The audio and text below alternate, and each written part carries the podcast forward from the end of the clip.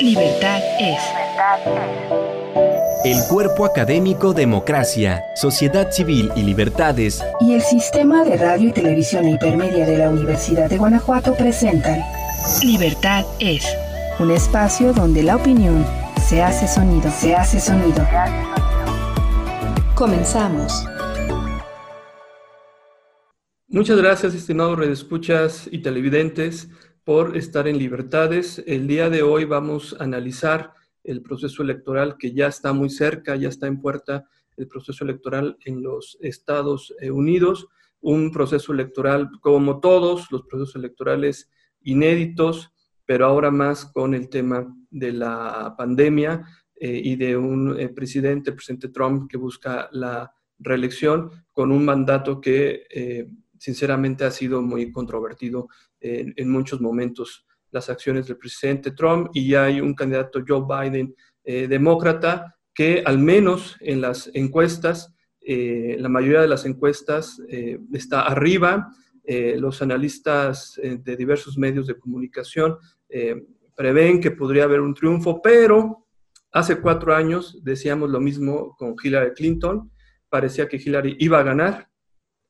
Ganó el voto popular, pero no ganó los suficientes votos en el colegio electoral.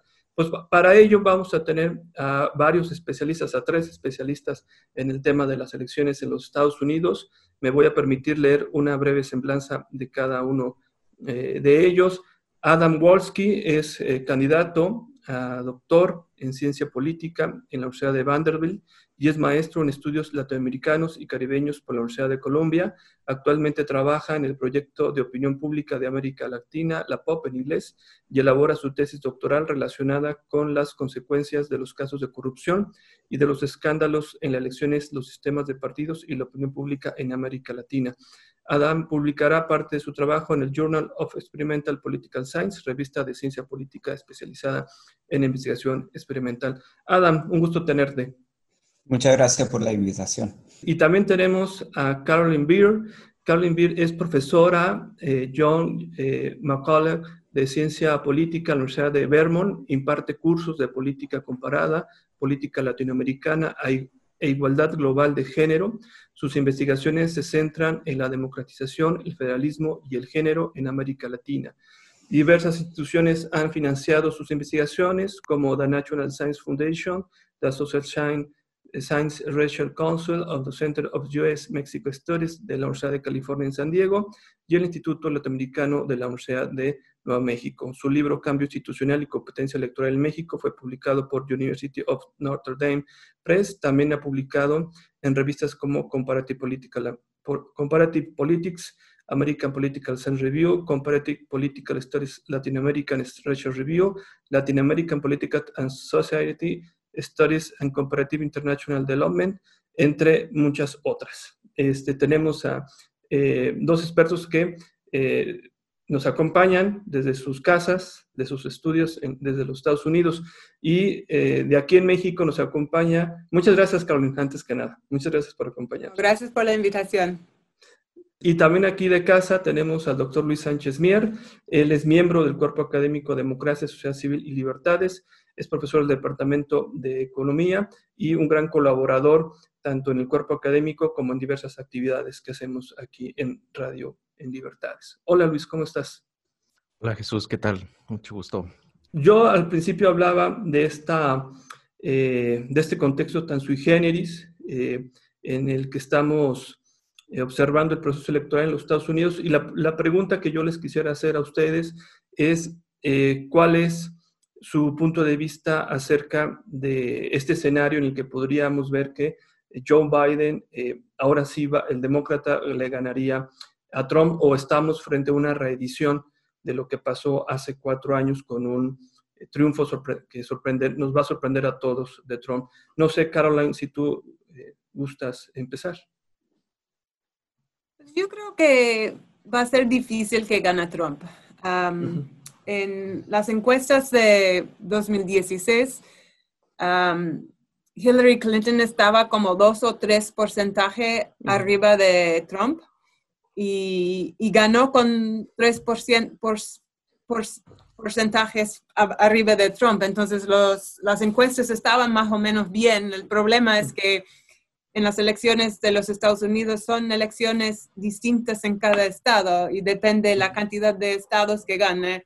Aunque, ganó, aunque las encuestas estaban más o menos bien eh, y ganó Hillary 3% um, del voto mayor que Trump, ganó Trump por el, electoral, por el colegio electoral.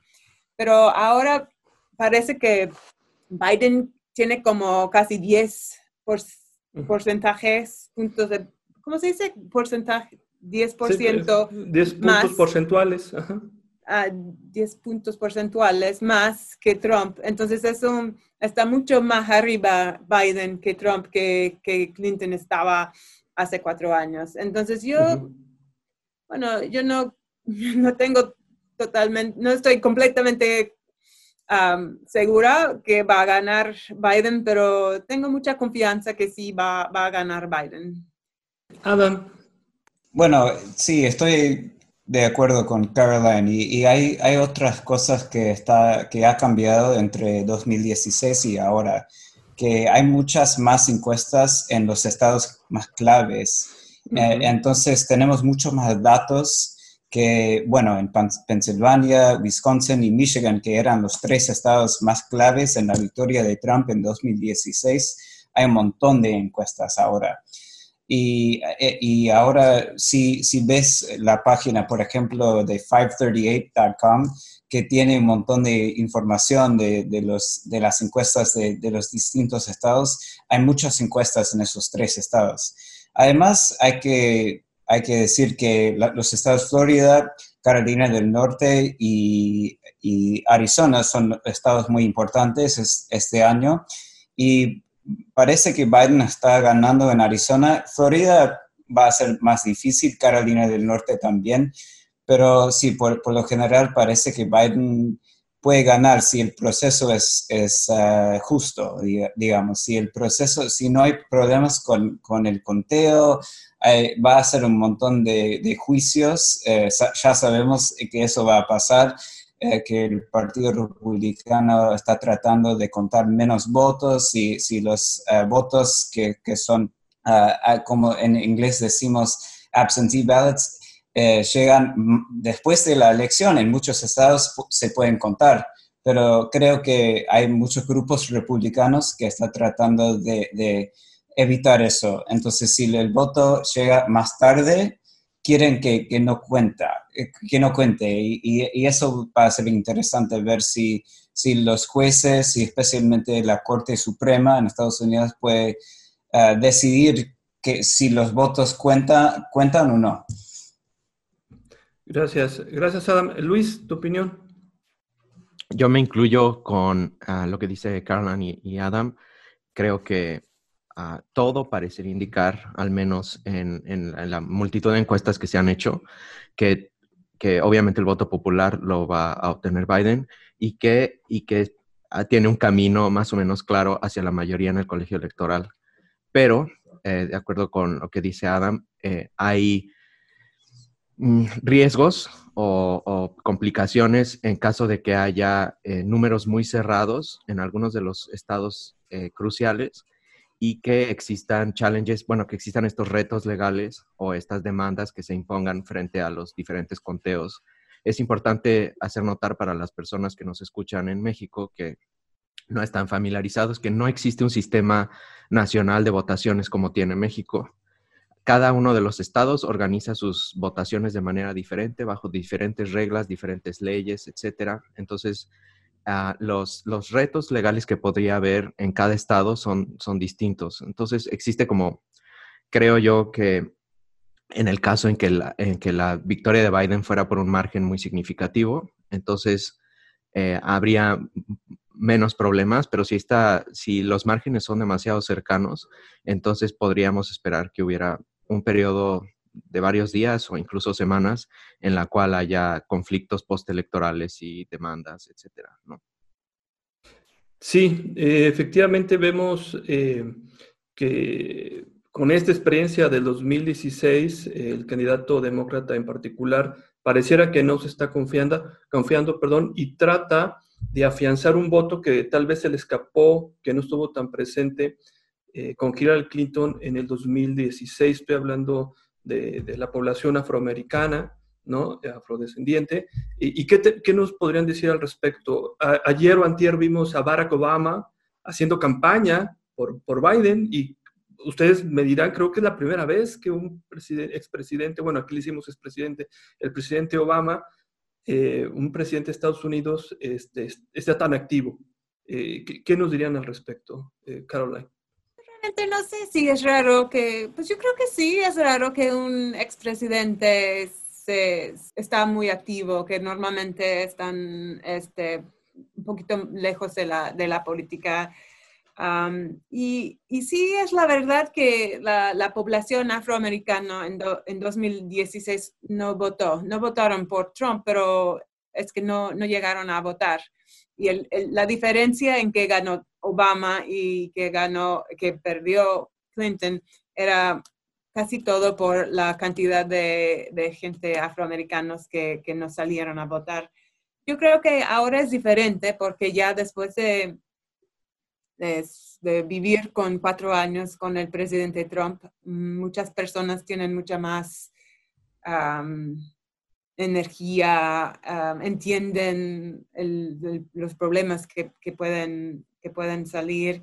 Yo creo que todos están votando a niveles muy altos, ya vemos, porque tenemos un sistema, bueno, en los Estados Unidos cada estado, hasta casi cada municipio tiene una manera de votar distinto. Entonces, es como hay una diversidad de leyes y, y, reglas que tenemos, pero en muchos estados ya pueden ir y votar, votar temprano. Y vemos que hay mucha gente saliendo a votar temprano, mucha gente uh, del, de la comunidad afroamericana están votando, que se ven esperando. El, el, gran crimen del, del sistema que tenemos aquí es que cada estado pueden decidir cuántos, dónde y cuántas máquinas de votar están en, cualquier lugar y resulta que en las comunidades más, e, en, los estados donde gobierna los republicanos, em, ellos hacen que hay muy pocas máquinas en, las, en los barrios donde viven los afroamericanos o los mexicanos o la gente de clases humildes y hay muchas máquinas para votar en, los barrios ricos. Entonces los ricos no tienen que esperar para votar, pero, pero se nota que gente en, los barrios más humildes están esperando dos, tres, cuatro horas para votar. Pero están saliendo muchas personas y yo creo que va a salir diferente este año que, que hace cuatro años. Muchas gracias, Caroline. Adam, te escuchamos.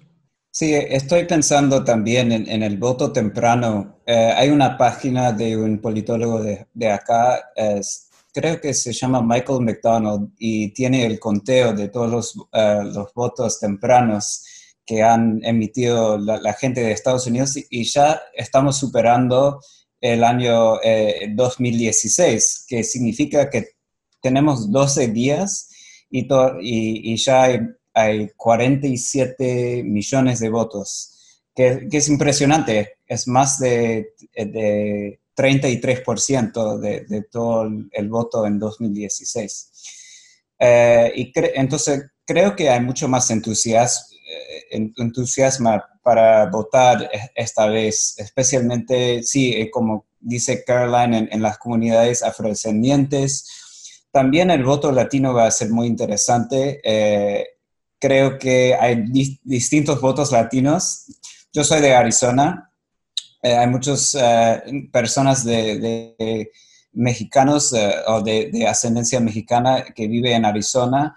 California tiene un montón de centroamericanos, pero si estamos pensando en Florida, eso es, es una pregunta importante. El voto cubano, el voto venezolano, el voto puertorriqueño, que puede ser como muy distinto al voto mexicano de, Estados Unidos, ¿no? Entonces, eso va a ser muy interesante pensar, pero creo que hay, más entusiasmo para el, voto de, los afrodescendientes y eso es muy importante, especialmente pensando en los tres estados en que, que hablamos eh, Michigan, que tiene un centro de afrodescendientes en Detroit, que hay muchas muchas personas en Wisconsin, en Milwaukee y también en Pensilvania, en Pittsburgh y, Filadelfia. Así que creo que eso, eso es un cambio distinto y también eh, la relación que tiene Joe Biden con la comunidad afrodescendiente es más, eh, me parece que es más cercana y ya ha, dicho cosas como eh, disculpó por una ley que él en, en, los noventas sobre, sobre las prisiones y, y, y, era una ley muy, muy duro en el tema de, de delincuencia, ¿no? Entonces ahora está diciendo que esa ley era demasiado dura y, entonces creo que eso puede cambiar eh, el voto afrodescendiente también. Gracias, Adam. Eh, Luis, te escuchamos. Bueno, yo más bien quisiera preguntarles a, Caroline y Adam, eh, ¿qué tan probable ven ustedes que los, los intenciones de, bueno, de inhibición, supresión del voto, e incluso de, de estas este, challenges legales ah, en diferentes estados pudieran efectivamente cambiar eh, uno de los estados, eh, digamos, hacer un flip, uno de los estados eh, en, en, favor de Trump y en contra de Biden. Yo creo que sí, el voto es muy cercano, siempre hay esa posibilidad, ¿no? también hay problemas bueno, en, algunos estados hay un sistema en que puede votar por el correo, pero hay muchos problemas ahora con el, con el correo en los Estados Unidos. Hay un nuevo director de los correos que es un amigo de Trump y él cortó mm, radicalmente el presupuesto del correo y ahora los correos dicen que no tienen la capacidad de entregar los boletos. Entonces, puede ser que la gente que que voten por el correo, sus, boletos no llegan y después no los cuentan. O también en algunos estados el sistema de llenar los boletos es muy complicado. Tienes que llenarlo y después firmar aquí y después firmar aquí y hay dos o tres sobres y tienes que firmar el sobre y marcar con número. Es como todo un, todo un proceso bastante complicado. Entonces es posible que muchos de los boletos que lleguen por correo los anulen. Anulan, sí. Eh, entonces, en un voto muy cercano, puede ser que estas cosas eh, van a impactar el voto. También por, por, por parte del problema del correo, muchos, muchas ciudades, las ciudades en general son gobernadas por los demócratas, ¿no? Pero muchas veces los estados tienen gobernadores republicanos porque gente en las zonas rurales votan más por los republicanos. Pero en, Texas, por ejemplo, los gobernantes al nivel estatal son republicanos, para, pero los, las ciudades son gobernadas por las demócratas. En Houston, que es una de las ciudades más grandes del, del hemisferio del, del, país, pero del todo, um, de todo el mundo, um, el gobierno compró unas cajas para, para dejar las boletas por, todo, por toda la ciudad para que la gente no tiene que meter en el correo, nada más meten en estas cajas fuertes que, compraron. Pero después el gobernador, que es republicano, dijo que solo cada, cada municipio puede tener solo una caja. Pero en Houston hay como, no sé, 5 millones de personas y pueden tener una caja y en un municipio chiquitito, rural, con 10 personas, también tienen una caja. Mm. Entonces es como una manera también de, de, de, hacer más difícil que la gente en las ciudades votan y la gente en las ciudades son, son la mayoría son demócratas. Sí, eh, gracias, Caroline. Eh, sí, sí quiero agregar a eso. Creo que no era solamente los municipios, sino el, todo el, condado. Y el condado puede ser muy grande, ¿no? Y si, por ejemplo, hay algunos condados en Texas que, que son como miles de kilómetros eh, eh, cuadrados, así que puede ser muy difícil llegar a, a la caja, que es una caja por cada condado. Creo que eso fue eh, desafiado en, en una corte y creo que eh, el gobernador eh, perdió. Entonces hay, ya hay, más cajas en cada condado, hasta algunas ciudades como Houston, pero esas son algunas maneras que quieren suprimir el voto y eso está pasando en muchos estados. Texas creo que puede ser muy difícil de ganar para, con eh, Biden, pero hay algunos estados que son más, eh, más fáciles para él y están haciendo cosas así. Y, pero no sé, hay una diferencia entre algunos estados eh, más, más cruciales. por ejemplo, Arizona supuestamente tiene un sistema que está funcionando bien, pero si, si vas a ver el estado que puede ser el estado más importante, que es Pensilvania, que tiene un montón de problemas ahora. Así que va a ser interesante ver eh, si los estados como Pensilvania, que va a tener un montón de problemas, eh, e-, eso puede afectar eh, toda la elección. Como dijimos, el colegio electoral decía, decía lo que pasa en, en, las elecciones. Entonces, si hay los 20, creo que 20 votos electorales que tiene el estado de Pensilvania, puede cambiar el resultado de la elección. Lo que también es importante es el estado de Florida, que, que sabemos que ya tiene un montón de problemas en, en el conteo eh, eh, y pensando eh, especialmente en el año de 2000. Y este año fue muy interesante porque el gobernador de, Florida tiene una nueva ley que dice que los ex eh, encarcelados tienen que pagar todas sus, multas para votar, que efectivamente es, un impuesto nuevo eh, que, que tienen que eh, pagar para votar. Y hay algunas personas como Michael Bloomberg que, que pagó el, deuda, la deuda de, de, los ex carcelados. Eh, y e, eso también puede afectar el, resultado de la elección en Florida, porque eso fue una cosa en, 2018 eh, eh, que, que puso en, como un referéndum si, si quieren dejar las, las personas que estaban en la cárcel votar, porque en muchos estados en Estados Unidos si, si, si sales de, la, la, cárcel no, puede, no puedes votar, que efectivamente eh, eh, eh, es una, también suprime el voto. Sí, sí, sí. vemos que hay todo una, un contraste. pienso todo esto en clave del sistema electoral mexicano y hay muchos, hay, muchos contrastes, ¿no? De, de, de, sobre todo lo que decía Carolyn, lo que decía Adam.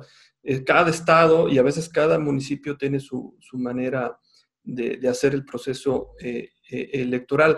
Eh, los latinos, en general podríamos hablar que están con, el candidato demócrata o podríamos hablar de matices.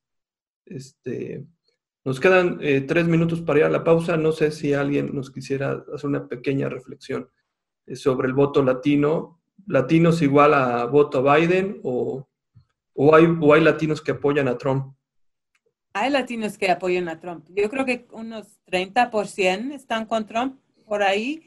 yo creo que la mayoría de, los latinos que están con Trump, con los cubanos y los venezolanos, que son gente que son muy, muy conservadores, gente que escaparon de las dictaduras de Castro y de, de Hugo Chávez. Y y están con Trump, están completamente con Trump.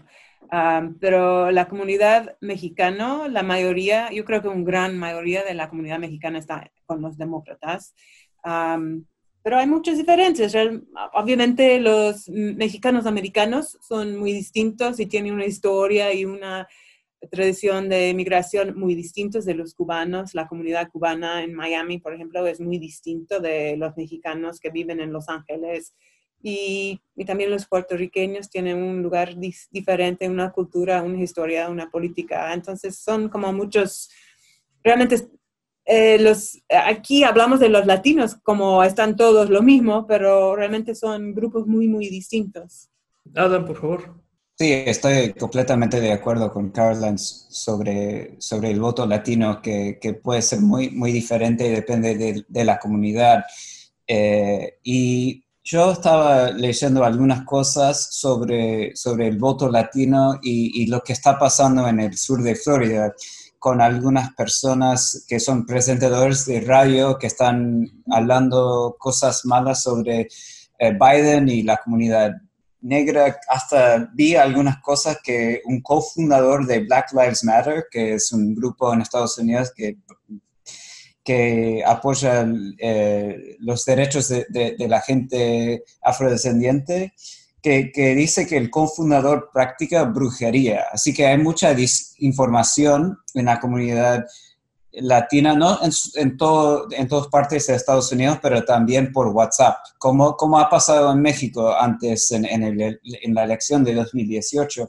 Muchos mensajes por WhatsApp que están eh, pasando entre las personas y con, eh, sobre la elección, pero también de, la, de la, pandemia y otras cosas. Así que eso puede afectar el voto, no sabemos cuánto, pero, pero eso también puede ser un problema para los demócratas o para los republicanos. No sé si hay misinformación sobre eh, Trump también.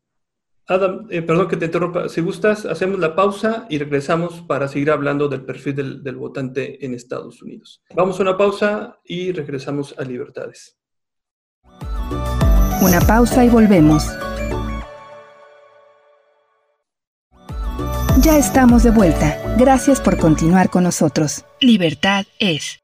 Muchas gracias por continuar con nosotros. En Libertades estamos analizando eh, los pormenores del proceso electoral en los Estados eh, Unidos. Estábamos hablando en, el primer, uh, en la primera parte de este programa sobre eh, cómo votan eh, los latinos en Estados Unidos.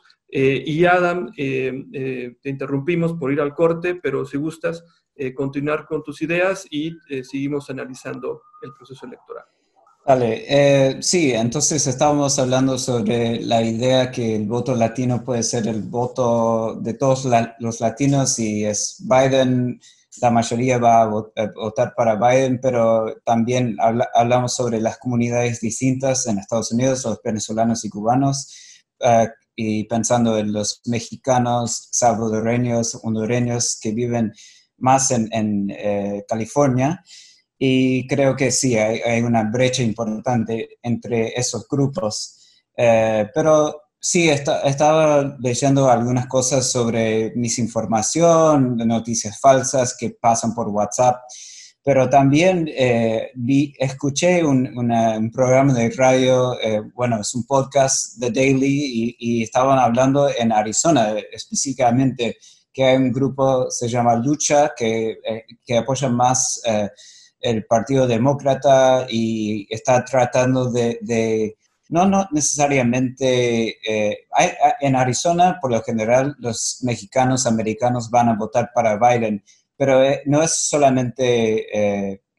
No es solamente convencer la, la gente que, que está inclinado a votar para Trump, que eso va a ser muy difícil, es más como eh, y, y, empujar a la gente para votar en general. Y eso va a ser importante en el voto latino, por lo general en Estados Unidos, es mucho uh, menos que el, voto el voto de, de, la gente blanca o, o, los afrodescendientes. Así que eso puede ser un, una cosa importante e, este año. Y ahora eh, sabemos que en Texas, por ejemplo, que tiene una uh, comunidad latina muy importante, hay eh, un... Uh, hay una participación muy alta en el voto temprano y eso puede ser muy interesante en ver el resultado de la elección. Eh, y sí, entonces el voto latino es difícil de decir lo que, lo que puede pasar, pero creo que por lo, como, como, dicen la, las encuestas, eh, como dice Caroline, hay como una ventaja para Biden por 30%, así. Muy grande. Eh, Luis, tú querías este, formular una pregunta.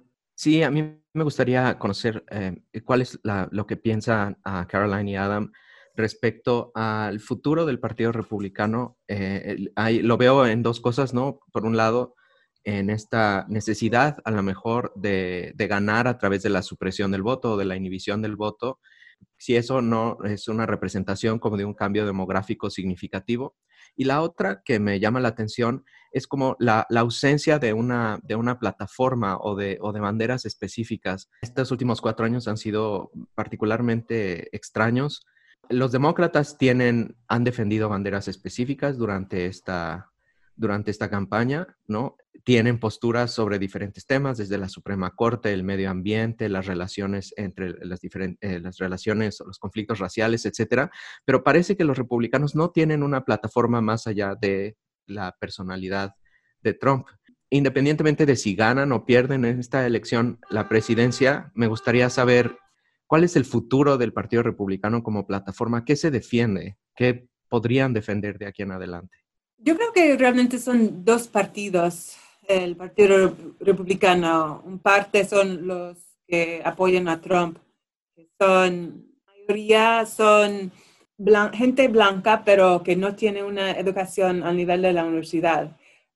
y está bajando mucho este grupo de, de, gente, y sobre todo son hombres, hombres blancos que no tienen una educación a nivel universitario. Eh, entonces son hombres que trabajan en construcción, en fábricas, y es, una, es un grupo que va, está, es más pequeño cada año. Están ah, también eh, están de muchos años de edad, entonces el reemplazamiento generacional los están reponiendo pero, pero son 40% que apoyan a Trump del, del, del, país.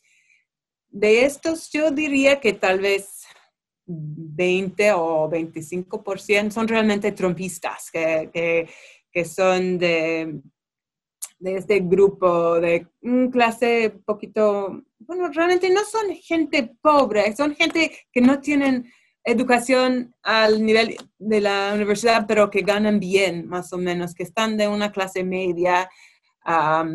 pero eso sí, y después el otro parte del Partido Republicano son la gente muy rica, ¿no? Que, que, que, que, quieren política de bajar impuestos en los más ricos y no proveer servicios a los pobres. no hay muchos ricos, entonces no, pueden, no puedes ganar muchas elecciones si solamente los ricos votan por eso ellos requieren eh, este otro voto de, de, la clase más humilde, pero hay muchas divisiones porque los ricos de las ciudades tienen muy distintos intereses y muchos de ellos no están con Trump. Entonces yo los veo como dos diferentes partidos y hasta ahora había una alianza, pero ahora con todo, todos los problemas del Trump, creo que las alianzas están quebrando y entonces tenemos dos grupos, los, los viejos blancos que no tienen educación universitaria, que son muchos de esos muy racistas, muy tradicionales, muy sexistas. Y, son ellos que realmente apoyan mucho a Trump. Y, los ricos que dan todo el dinero para mantener el partido están alejando de, ese grupo. No sé si pueden rehacer el partido con las dos partes. Ah, creo que puede ser muy difícil, sobre todo si ganan todos, si ganan los demócratas la Cámara de Diputados, el Senado, el Senado y también la presidencia, pueden cambiar, y si ganan en muchos de los estados, eh, los gobernaturas y los congresos locales, los demócratas pueden cambiar las leyes para que no es tan fácil suprimir el, suprimir, ¿sí se dice? suprimir el voto. Entonces yo creo que va a ser difícil para el, Partido Republicano en, en, en, los, en, los, siguientes tal vez 10 años hasta que se redefinen y buscan una identidad diferente pero también los demócratas están muy divididos. Entonces, este es con un sistema de solo dos partidos, ninguno de los partidos son muy coherentes. Muchas gracias, Caroline. Eh, Adam, te escuchamos.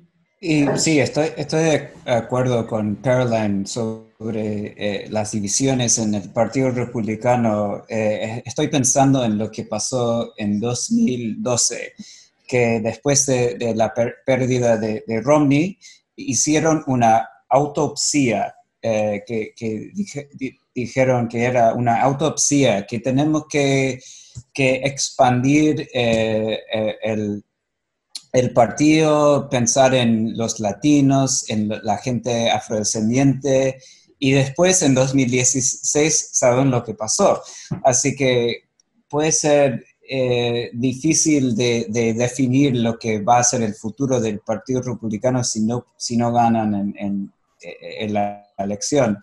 Eh, porque sí, ahora lo que están tratando de hacer es, ah, ah, aumentar la participación de la gente blanca, de la gente trompista, como dice Caroline. Entonces, eh, el partido después de Trump va a ser va a ser complicado, pero creo que van a tratar, por lo menos, eh, van a tratar de, presentar como un partido de responsabilidad fiscal, que, queremos bajar los impuestos para los más ricos, que no queremos eh, gastar mucha eh, en, usar mucha plata, mucho dinero de procedencia pública.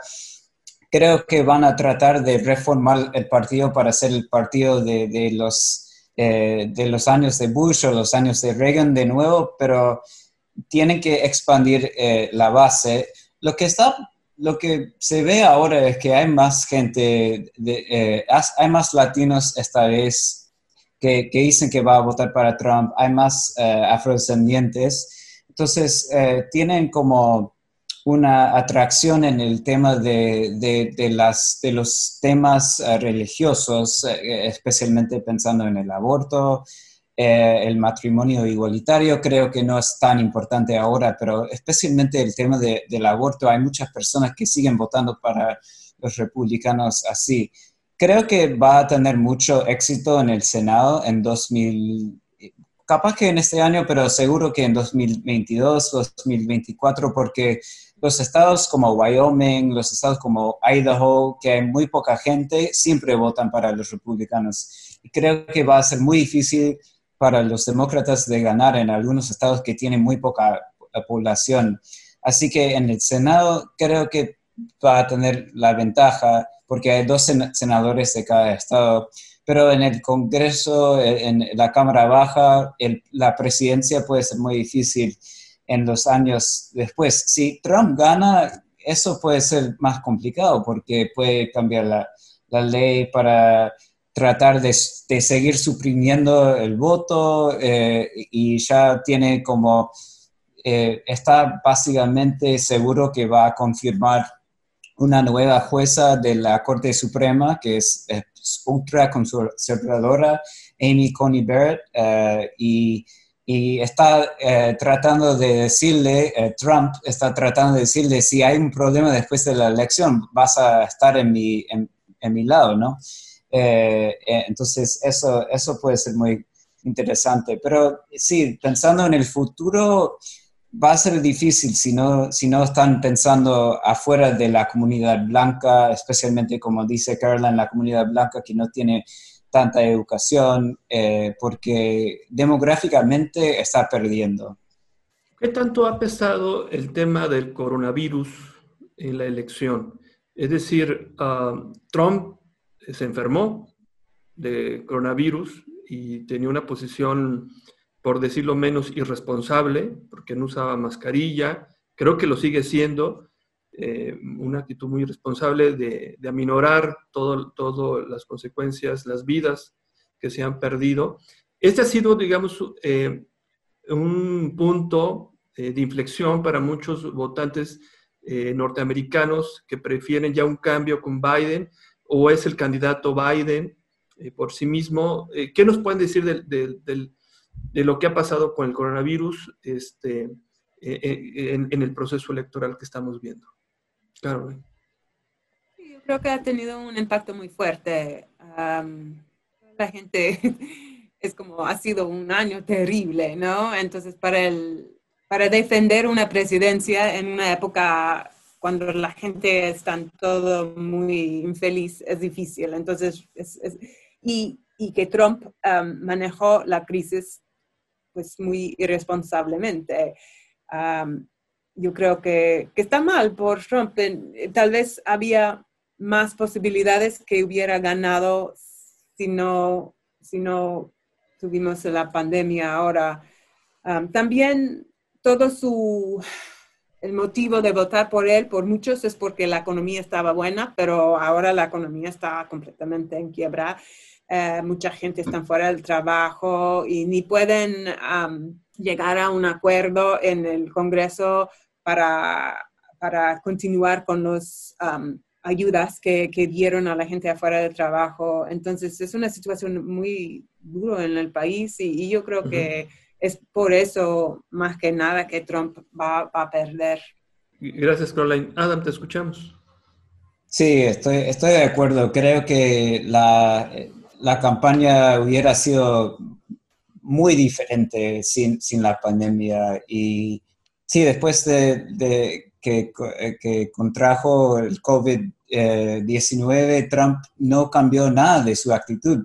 Hasta eh, hizo un tweet, eh, algo después que no, no deberías ah, ah, dejar eh, eh, coronavirus que, que, afecte su vida, eh, no, no, no, hay que estar obsesionado con eso, está atacando, capaz que una de las figuras públicas más populares en Estados Unidos ahora, que es Anthony Fauci, que es un experto en enfermedades así, que ha trabajado en, en la SIDA antes y, también en, SARS y otras enfermedades y sí, sigue sin usar eh, cubrebocas, sí, sigue eh, desestimando el virus y, es una cosa interesante pensar que Joe Biden eh, aparece con cubrebocas casi todo el tiempo y, hasta hizo como un símbolo de, su campaña, cubrebocas, el escuchar la, ciencia y los, los científicos, hasta en un rally que hizo Trump hace poco y dijo, Joe Biden va a escuchar a los científicos como una, un insulto, una, ah, ah, Joe Biden va a escuchar. Eh, y es, para mí es, eh, es, algo increíblemente irresponsable decir eso, pero sus trompistas, sus... Ah, su, hinchada, digamos, tiene, está eh, básicamente aplaudiendo eso todo el tiempo. Así que sí, hay muchas personas en Estados Unidos que están ignorando la ciencia, que no cree que existe de verdad, o hay algunas personas que están eh, creyendo en las eh, teorías de conspiración que, que hizo el, virus China en, en un laboratorio o algo así es un problema muy importante para la salud pública en Estados Unidos porque estamos en la tercera oleada eh, y, hay muchos países, por lo menos en Europa, que, solamente han tenido dos oleadas de, del virus y estamos básicamente con un montón de casos. Eh, y creo que sí está afectando bastante las encuestas, su habilidad de, de ganar Trump. Gracias, Adam. Sí, que las antenas 5G y, y, recetando medicamentos raros y un montón de cosas realmente que no, que no abonaban a ayudar nada. Luis. A mí me parece eh, algo interesante. Digo, eh, los, los eh, latinoamericanos sabemos que nuestras, nuestras democracias son, son débiles y siempre están a cinco minutos de la catástrofe, ¿no? tenemos instituciones débiles y en México estamos acostumbrados a, presidentes muy fuertes, ¿no? Pero creo que en la, al menos de mi percepción externa, la, no había habido un periodo en donde la presidencia en Estados Unidos hubiera tenido un poder tan preponderante eh, sobre los otros, los otros, sobre todo sobre el legislativo, ¿no? O, o, una abdicación del legislativo de, sus, de su labor de monitoreo eh, y durante los últimos años ha habido tanto ruido mediático, tantos tweets, tantos escándalos, eh, que es, es, como difícil mantenerse al tanto de todos los, los, agravios y las ofensas y las presiones hacia las instituciones. ¿Qué tan grave ha sido el daño a las instituciones democráticas en Estados Unidos debido a Trump? Pues yo creo que ha sido muy fuerte. yo creo que estamos yo creo que hay posibilidad que hay un colapso de la democracia, ¿no? Que muchos de los la gente que apoyan a Trump están súper armados, tienen muchos, ah, muchas armas, andan en las calles con sus pistolas y sus, son, no sé ni cómo se dice, pero como se, ve como los narcos, ¿no? Con muchas armas y pueden andar libremente en las calles y, Trump están llamando a ellos a, cuidar los...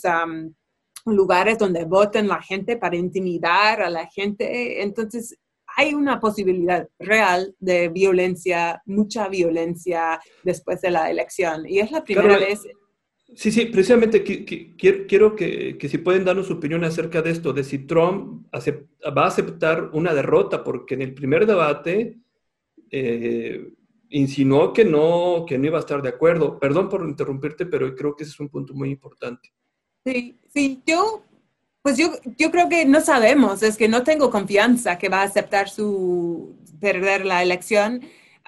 es posible que va a llamar a sus los que, que, apoyan a él, que salen en la calle con sus armas y crear violencia. Yo creo que es una posibilidad.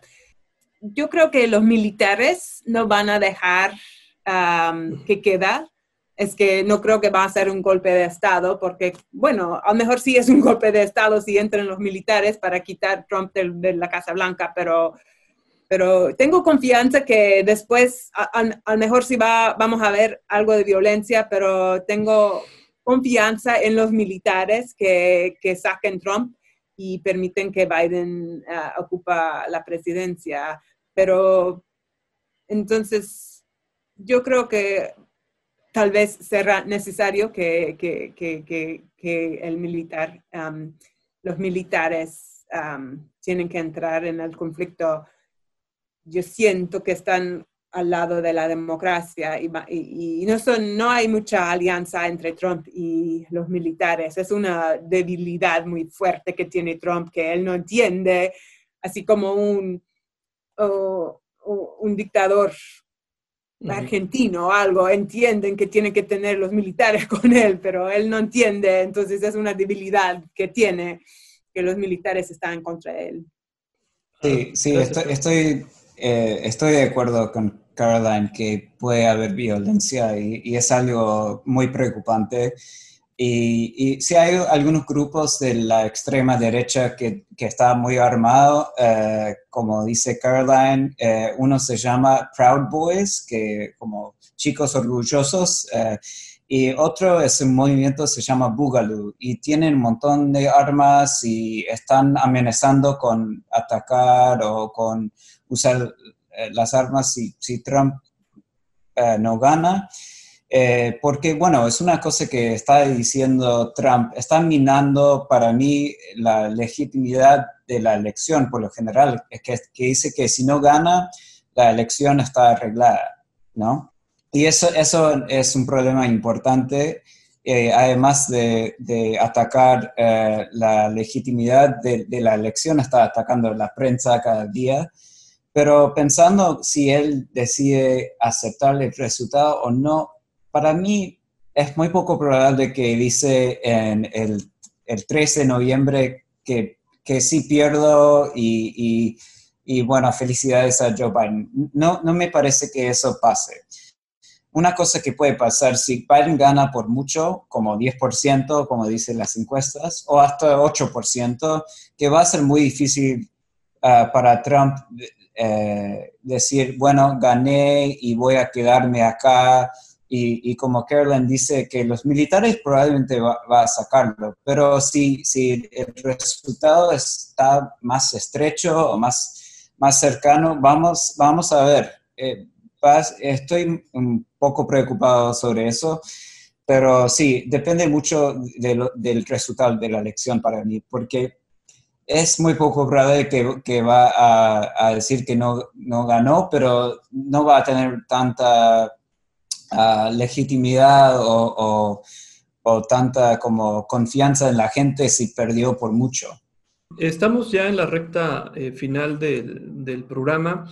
Eh, yo quisiera escuchar este, de ustedes ya una última reflexión. Está abierta la invitación para luego hacer otros programas. Ojalá no tengamos un programa hablando de un golpe de Estado, Eh, ojalá, ojalá que hablemos de otra cosa sobre los resultados de la elección. Eh, una reflexión de ustedes sobre esta, esta elección tan inédita que, estamos teniendo en los Estados Unidos, incluso esto que, que era que nunca hubiéramos esperado escuchar que estuviera pasando en los Estados Unidos de un candidato que de antemano eh, no quiere aceptar un resultado que no le favorezca. Eh, no sé, eh, Caroline, si gustas. Yo creo que estamos, creo que estamos viviendo por una época de mucha ansiedad y yo estoy muy preocupada por mi país y por lo que va a pasar.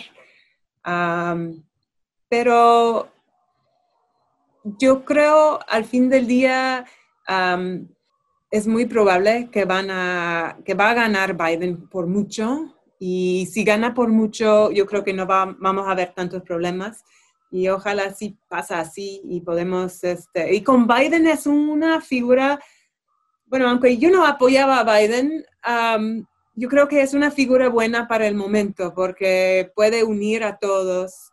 Y también a mí apoyo mucho a, su vicepresidente Kamala Harris, que ah, es joven y es su, su, papá es de, de Jamaica y su mamá era de India. Ah, es una persona que es como, como um, Obama, es como muestra la, el sueño americano y puede ser como un líder muy importante en el futuro del Partido Demócrata y del país. Entonces, también tengo esperanza que podemos salir de esta época de tantos problemas. Muchas gracias, Caroline. Adam. Sí, eh, eh, también tengo emociones ah, así mezcladas que, que, estoy preocupado por lo que puede pasar con el resultado de la elección, pero también con esperanza, esperanza con la figura de Biden y, y de Kamala Harris, pero también con la esperanza de la participación, porque parece que la participación va a ser mucho más alta que, o, por lo menos más alta que el 2016. Estamos en plena pandemia con mucha ansiedad y, y, mucha, muchas personas que no tienen mucha confianza en el proceso electoral en, los medios de comunicación, pero si la, gente está votando, eso es una buena señal para la democracia de Estados Unidos. Y, sí, e, es un momento importante porque me parece que, eh, que si Trump gana, eso puede eh, ser como una, sí, un camino más autoritario en Estados Unidos y ya estamos en el camino y y espero que, que nos sigamos con el, camino, pero vamos a ver, eh, eh, pero con la esperanza de, de, la participación va a ser muy alta. Hay muchas personas eh, que son jóvenes, que son de mayor de edad, que están votando, que están llamando. estoy recibiendo un montón de llamadas todavía porque tengo un número de teléfono de Arizona, que es un es un estado muy importante esta vez y, ah, ¿para quién va a votar? Y, mensajes de texto también. Así que creo que por lo menos hay mucho interés, mucho interés, mucha participación y, la gente está muy entusiasmada. Así que espero que, que en el futuro, si, cuando hablamos no vamos a hablar de golpe de Estado tampoco. Sí, ojalá que no. Luis, Estamos grabando esto el jueves 22. en, un par de horas más eh, va a ser el, último debate presidencial. Históricamente los debates no hacen una diferencia muy significativa, pero bueno, siempre existe la posibilidad de que esto eh, incline eh, un poco más la balanza. Creo que desde el punto de vista de los externos o de los ciudadanos del resto del mundo, la, la presidencia de Donald Trump ha creado una inestabilidad global adicional a la tradición a la que ya existe y creo que sería eh, que una presidencia de Biden sería un respiro, yo creo que para todas las instituciones internacionales, para los aliados de los Estados Unidos, para las instituciones comerciales, la política internacional, etcétera, y sin duda eh, también ayudaría a, crear más estabilidad en, América Latina y en México, que enfrentamos mucha estabilidad interna y si a eso le añadimos la, eh, inestabilidad en Estados Unidos, pues no es un buen cóctel. Muchas gracias, Luis. Eh, muchas gracias a, Carol Envir, muchas gracias a Adam Wolski por su tiempo, por su análisis. Vamos a estar eh, expectantes qué pasa el, 3, el martes 3 de noviembre. Les agradezco a todos los que nos siguieron en este programa de Libertades y nos vemos y escuchamos en la próxima. Hasta luego. Libertad es. Gracias por sintonizarnos. Nos escuchamos en la siguiente emisión. Libertad es un espacio donde la opinión se hace sonido. Se hace sonido. Realización y conducción, Jesús Aguilar López. Libertades es presentado por el Cuerpo Académico Democracia, Sociedad Civil y Libertades de la Universidad de Guanajuato. Libertad es. Este programa es una producción del Sistema de Radio, Televisión e Hipermedia de la Universidad de Guanajuato.